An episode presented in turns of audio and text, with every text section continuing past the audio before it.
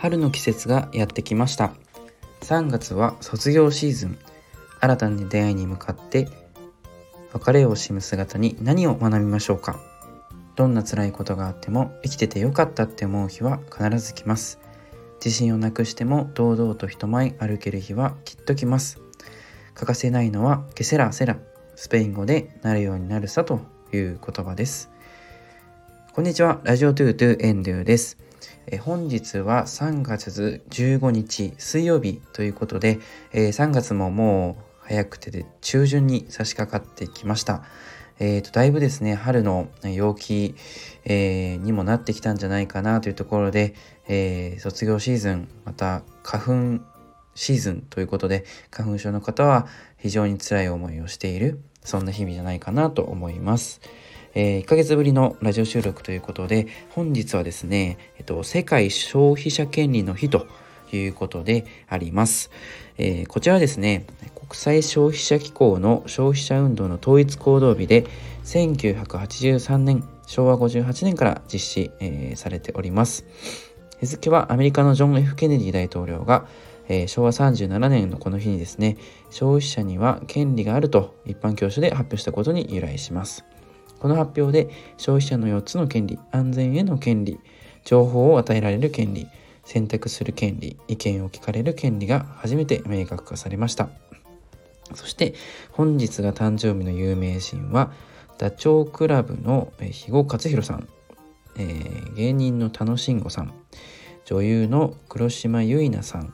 同じく女優の、中村ゆりさんもその一人となっております。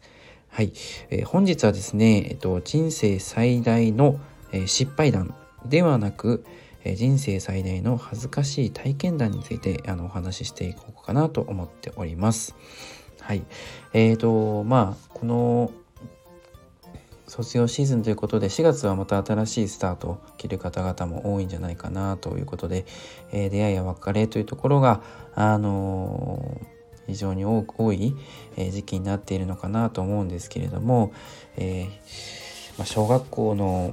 4564年生か5年生の時ですかね、えー、かなり恥ずかしい思いを、えー、した記憶がありますのでそちらをご紹介しようと思います。えー、もともとですね私は非常に幼少期からシャイな性格で恥ずかしがり屋や人前に出ることはあのまずあの避けてですね例えば学芸会だったり音楽会の時にも、えー、ナレーターだったり音楽えー、会の時にももうあのちょっと恥ずかしがって、えー、歌を歌わないとかそういったこうシャイな一面えー、やんちゃな一面というところがあったんですけれども、えー、ある日ですね、えー、小学校中高学年の時にですねあるクラスメートがですね私がちょうど廊下を歩いていた時ですね。あまり人通りは多くなかった時間なのかなと思うんですけれども、えー、たまたま、あの、仲のいい、えー、友達に、え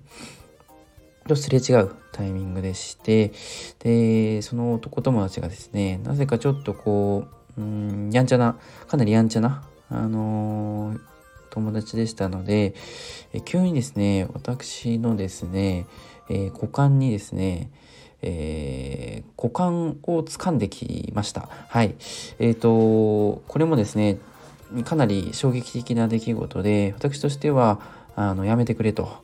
えー、股間は非常に急所だということで、えー、避けてはいたんですけれどもかなりあのその友達も俊敏ですから、えー、股間めがけてですね、えーと、飛び込んできたというところで私も捕まえられてしまいました。はい、で、えっと、当時、まあ、時間帯はもう掃除もお昼の後の掃除も終わって夕方頃だったのかなと思うんですけれどもそういったこうまあ小学生ならではのですねあの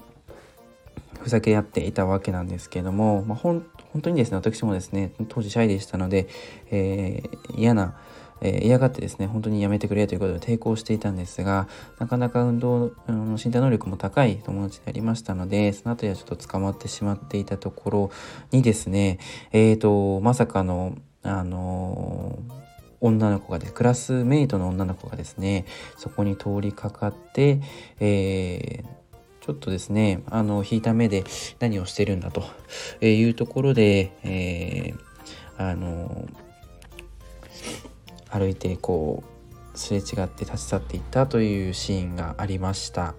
えー、なかなか想像しにくいと思うんですけど私にとっては、えー、まあ、股間をつかまれること自体、えー、初めての経験でありましたし、えそれにですねそれを、まあ、異性に見られるという経験をですねあの、まあ、思春期を迎える小学校、え高学年の時に、え体験したというところでかなりあの恥ずかしい思いをしました。でその男友達はですねもうそんなことはお構いなしにとにかくとにかくあの夢中にですねですねあのふざけていたわけなんですけれども、えー、その後のことはあまり覚えていないんですが私自身は非常にこう記憶に鮮明に覚えておりまして、えー、まあ今となっては笑い事、えー、にはなりますが当時は非常に何が起こったかわからないというようなあの経験をした、えー、記憶があります。はい、ただですねそれをこう、まあ、今までこう大人になるにつれて振り返るとですねうん、なんかちょっと恥ずかしい思いを、まあ、内容はどうであれしてよかったのかなというふうに思いました。というのも、まあ、その小学校高学年か中学に上がるにあたってですね徐々に徐々にこうまあ、あの露出も増えてきまして、えー、人の目の前で何かをこう発表したりとか、えー、することもですね自信、うんまあ、ついてきたというところで、まあ、本来であればですねえーと、実際に人前に立って、えー、繰り返すことで抵抗がなくなって、えー、自信を持って発表できたりすると思うんですけども、まあ、その勇気、えー、がですね、まあ、なかなか踏み出せなかった、えー、当時でしたから、まあ、別の意味で恥ずかしい思いをして、えーと、オープンにしたことでオープンにされた、まあ、ことでですね、えーと、他の,、まああの